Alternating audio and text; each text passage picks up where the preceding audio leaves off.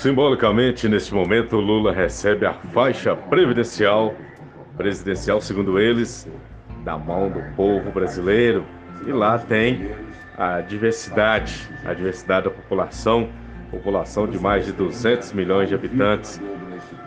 É emocionante você ver a democracia representada por um homem de mais de 70 anos que pela terceira vez é presidente do Brasil.